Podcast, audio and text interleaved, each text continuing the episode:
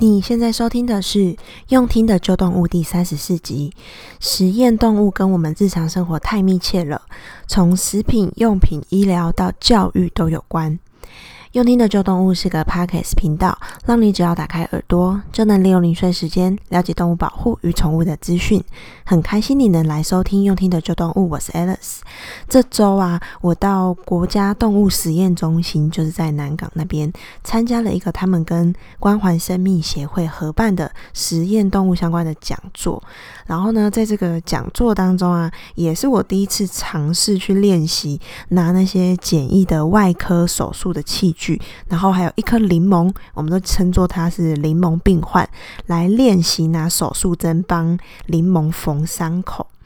那提到实验动物啊，我们一般人可能会觉得说，嗯，他们实验动物可能跟我们的生活很遥远吧，我们又不是什么科学家，或者是在药厂、药商工作。那实验动物到底跟我们一般人有什么密切的关系呢？其实啊，生活中有很多的事情跟商品都是经过动物实验的哦。比如说那些比较不可避免的，就是各种的药品啊、医疗行为跟疫苗等等。那日常生活中的健康食品也是，还有啊，我们会用到的化妆品、保养品、洗发精、沐浴乳啊，一些清洁用品等等，也有许多都是经过动物实验的。又或者是说，从国中小、高中到大学，有些学校的生物课程啊，或者一些相关科系，都必须做一些大大小小的动物观察或者是动物实验。所以啊，今天我想要跟你分享的是，在这个实验动物的讲座，它内容啊，主要是在分享目前国家动物实验中心他们是如何透过各种不同的替代方式来减少实验动物的使用。然后虽然要做实验，但是也尽量努力去兼顾动物的福祉。那我们赶快开始今天的节目吧。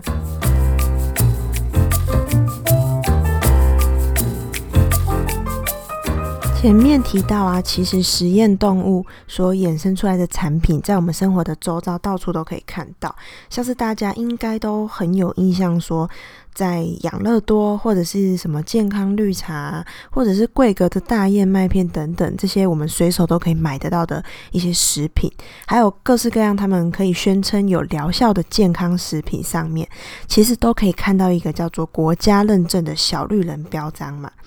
那其实想想。当我们面对一些价格差不多的同性质的商品，好了，那我们可能就会觉得说，嗯，小绿人的标章代表是有经过国家的认证啊，所以应该会比较安全，所以呢，我们就会选择有小绿人标章的商品嘛。所以当然，很多的厂商他们也都会争相去，经希望能够通过国家的这个小绿人标章的验证。那小绿人标章啊，它其实代表的是什么意思呢？它其实就代表是说，有一批小白鼠，它已经先帮你可能吃过、喝过、使用过这一个食品或者是健康食品了，那它没有产生问题，所以呢，才可以压上小绿人的标章来上市。那又或者是说，疫苗在研发的。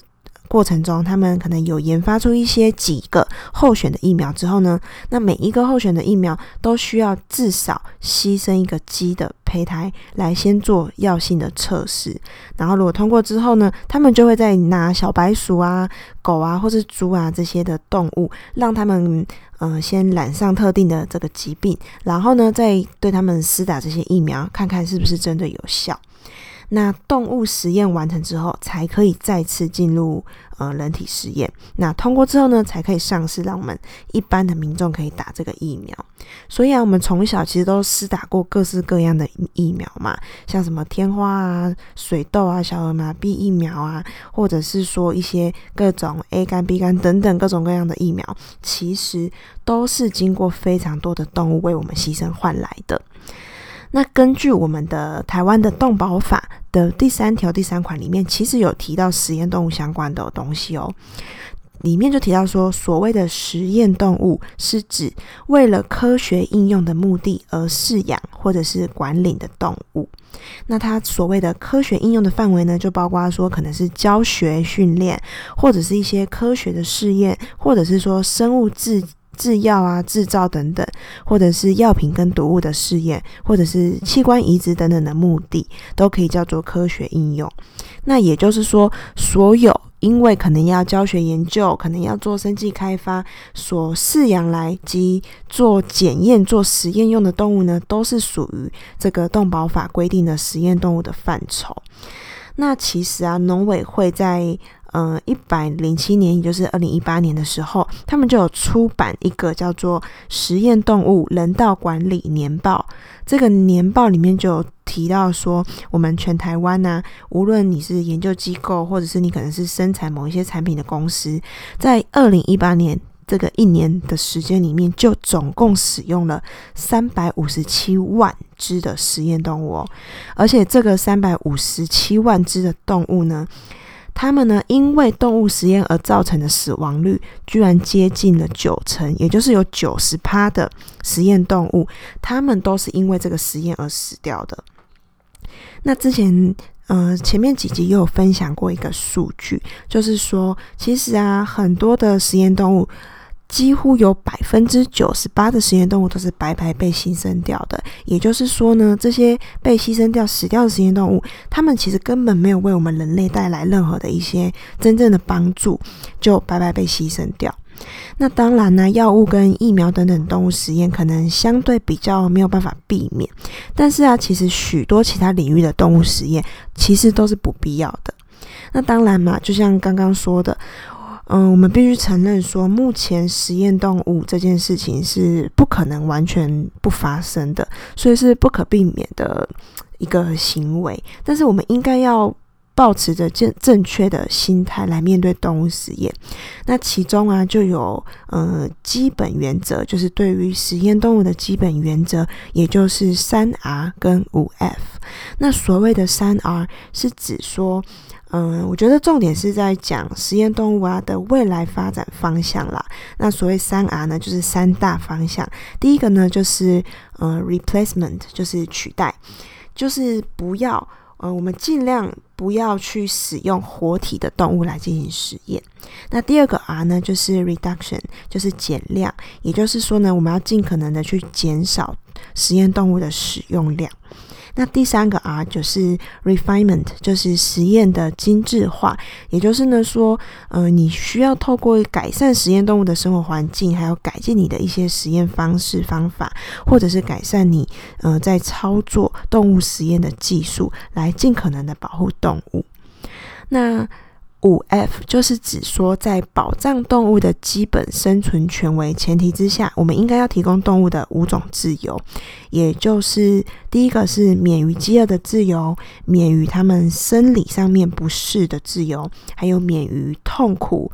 伤害跟疾病的自由，还有呢，要让这些动物有表现正常行为模式的自由，最后则是呢，要让这些动物有免于恐惧跟压力的自由。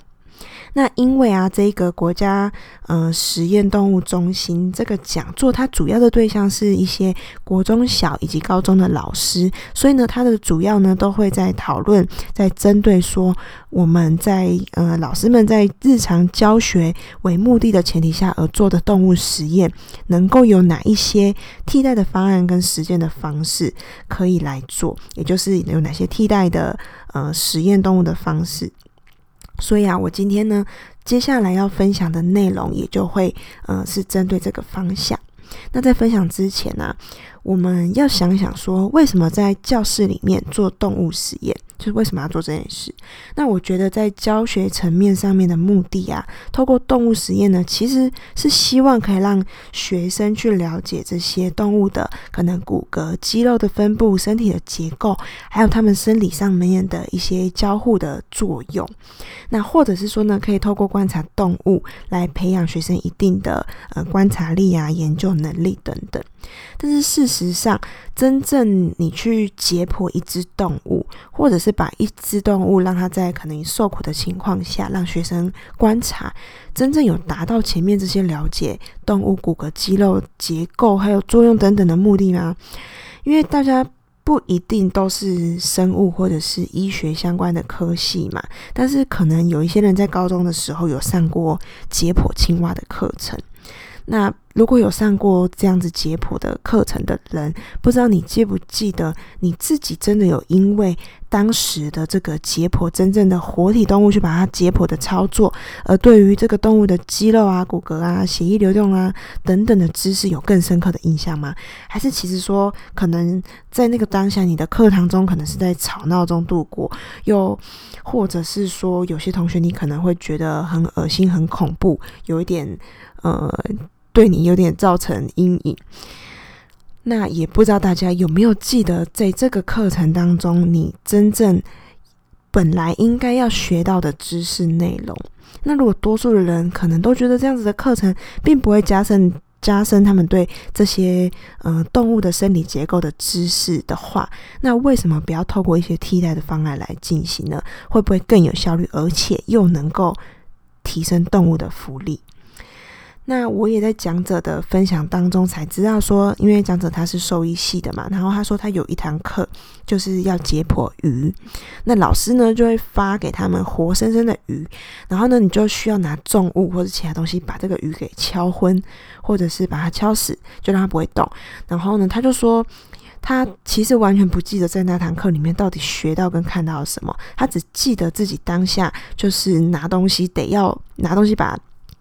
鱼给敲昏嘛，然后他只记得说他自己当当下已经把鱼的头都敲到砸到烂掉了，但是鱼它的身体还是一样在。扭动，没有昏过去，也没有死掉，然后这件事情就成为至今以来一直是他自己的阴影。他只记得自己吓得半死，但是他不知道自己在那那堂课里面学到什么。然后他说他自己也不是在这样的课程内容中去强化他应该要的专业，而是反而是比较多是透过自己额外的书籍啊，或者是影片等等的学习。才能够比较冷静的去了解到应该要了解的解剖动物构造的知识。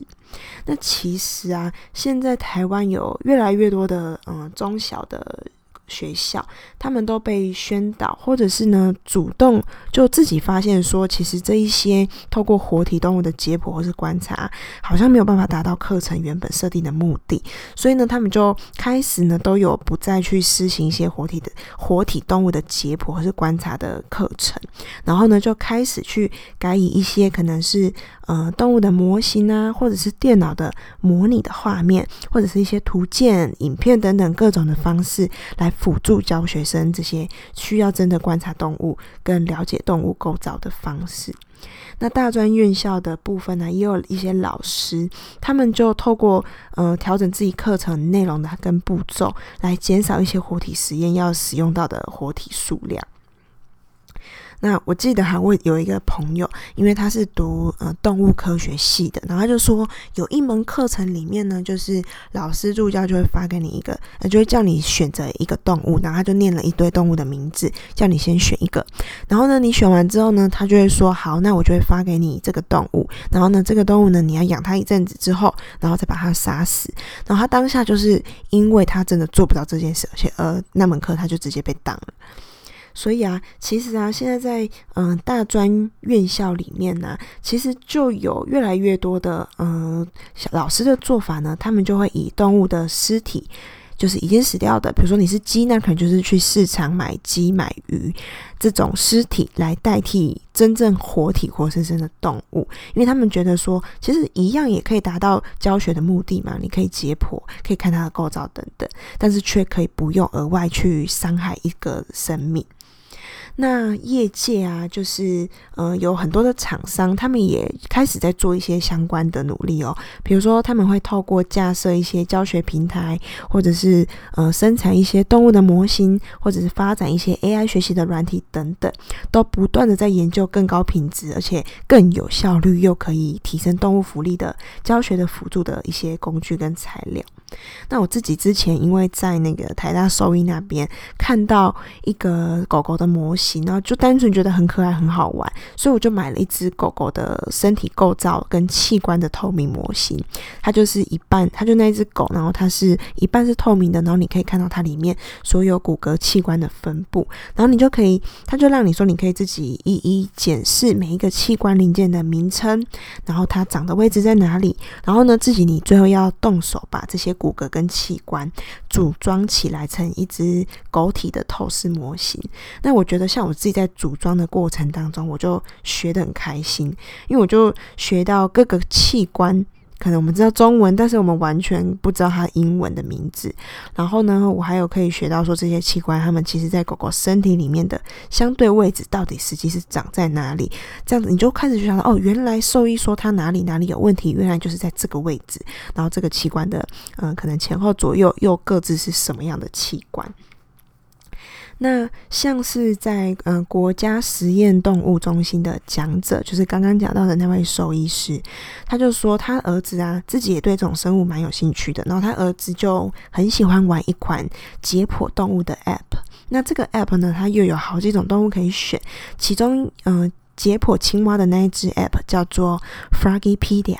就是 F R O。G G I P E D I A 叫做 Froggypedia，可以在呃 App App Store 上面搜寻得到。然后它就可以让你说你在 App 里面，你可以自己像一个外科医生一样，你可以一层一层的去解剖动物的皮肤层、肌肉层，然后呢就再到内部的器官。然后在这个过程当中的 App 它也会出问题来考考你。那当然呢，针对人体构造的这类的 App 就有更多了。所以啊，其实改用替代方案呢。可以产生以下几个好的影响。第一个呢，就是减少需要使用到的实验动物，可以直接呢帮助增进动物的福利。那第二个呢，就是长期来看呢，教学的替代方案其实可以直接降低学校在这些动物利用相关上面的一些成本。而且啊，你其实如果不是活体动物的话，其实这些呃辅助用的一套的教学软体。或者是教学工具的替代方案，基本上你可以使用很多年。那第三呢，在动物保护的意识逐渐抬头的现在啊，其实降低学校因为活体实验而产生的，呃，社会。观感的不良就可以变得好一点。那最后啊，我想要引用国家实验动物中心一直在为实验动物提升动物福祉的，嗯、秦贤进博士的一句话。他说啊，真正的动物实验不应该是残酷无情的，而是呢用心的准备跟设计流程，有完善的照顾跟细腻的技术，才是正确的动物实验态度。我也希望啊，未来从生物啊、医疗啊相关科系毕业的学生们，虽然说我自己不是这个领域的，但呢，我也希望说，在这些相关科系的学生们，未来大家都可以是一个尊重生命、重视生命的从业专业人员。那也相信呢，有这样子珍贵的态度，整个从业的环境品质都能够更棒、更上一层楼。非常谢谢你今天的收听。如果你有任何的想法、问题，或者希望我可以在频道上面讨论的话题，我都非常期待你能跟我说。无论在 iPhone 的 Podcast，或者是 Facebook，或者是这篇文章下方留言，我都很高兴收到你的消息。如果呢，你还没有订阅我们，那我想要请你赶快在 iPhone 的 Podcast，或者是 YouTube，或者是 Spotify 上面订阅我的频道。也想呢，请你帮我把这个频道分享给你的家人或朋友。也请他们透过上面的方式来订阅，让大家都能够在各种通勤啊，或者是运动下厨的时候，虽然说你正在忙，但是你的耳朵都刚好有空的时间收听我们用听的旧动物频道。那我我们下次见喽。